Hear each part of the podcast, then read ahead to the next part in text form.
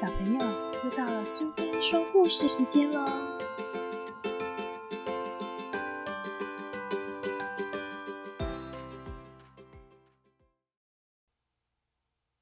今天要讲的这本书是《桂花雨》，作者是齐君，绘者是黄淑英，由格林文化所出版。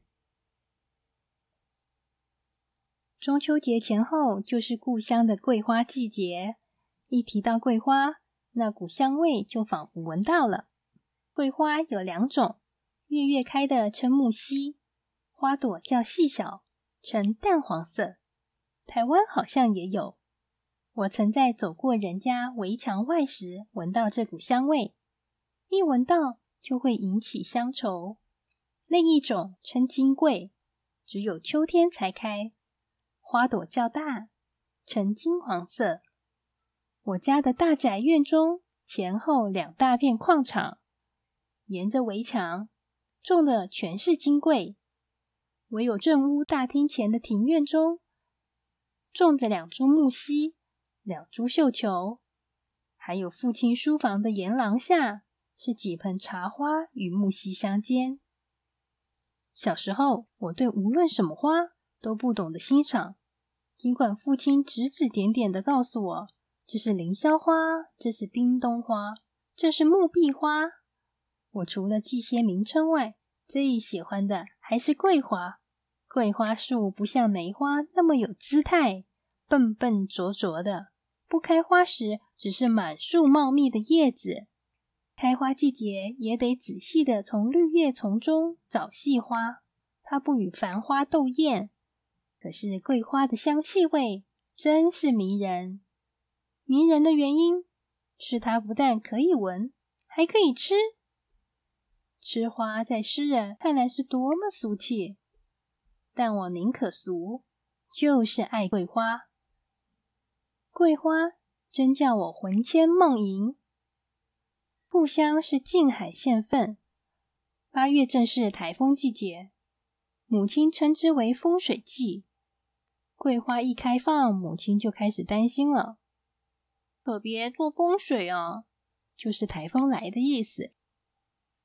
他担心的第一个是将收成的稻谷，第二就是将收成的桂花。桂花也像桃梅、梨果，也有收成呢。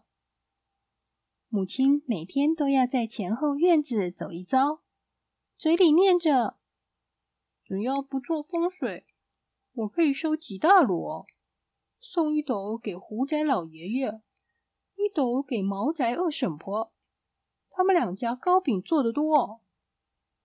原来桂花是糕饼的香料。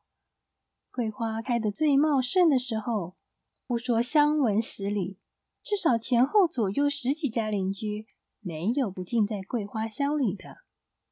桂花成熟时就应当摇，摇下来的桂花朵朵完整、新鲜。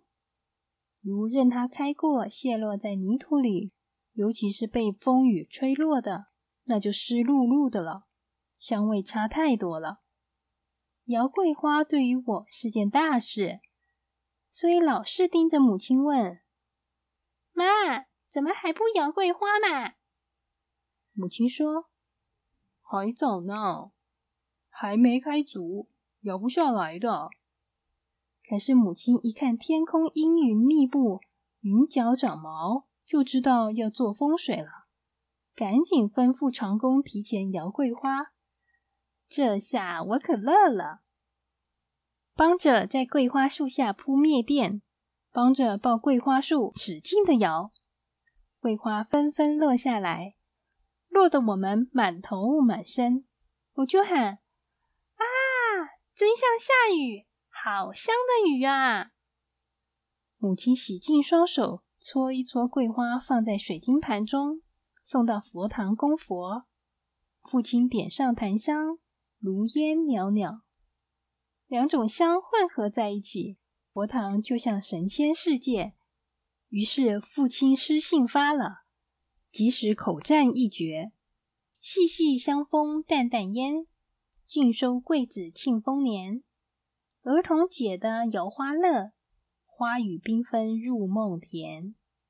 诗虽不见得高明，但在我的心目中，父亲的确是才高八斗，出口成诗呢。桂花摇落了以后，全家动员，剪去小枝小叶，铺开在垫子里，晒上好几天太阳，晒干了收在铁罐子里，焊在茶叶中泡茶，做桂花卤。过年时做糕饼。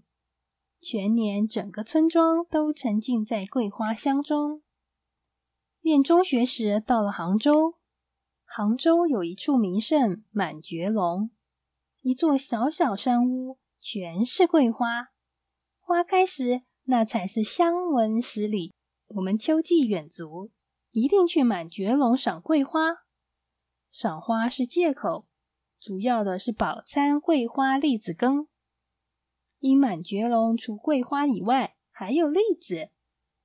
花季栗子正成熟，软软的新剥栗子，或者西湖白莲藕粉一起煮，面上撒几朵桂花，那股子淡雅清香是无论如何没有字眼形容的。即使不撒桂花，也一样清香，因为栗子长在桂花丛中。本身就带有桂花香。我们边走边摇，桂花飘落的雨，地上不见泥土，铺满桂花，踩在花上软绵绵的，心中有点不忍。这大概就是母亲说的“金沙铺地，西方极乐世界”。母亲一生辛劳，无怨无爱，就是因为他心中有一个金沙铺地。玻璃琉璃的西方极乐世界。我回家时总捧一大袋桂花回来给母亲，可是母亲常常说：“杭州的桂花再香，还是比不得家乡住宅院子里的金桂。”于是我也想起了在故乡童年时代的摇花乐和那阵阵的桂花雨。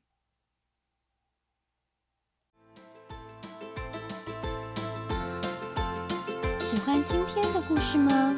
如果你喜欢苏菲说故事时间，别忘了追踪并分享频道哦！谢谢聆听，下次再见。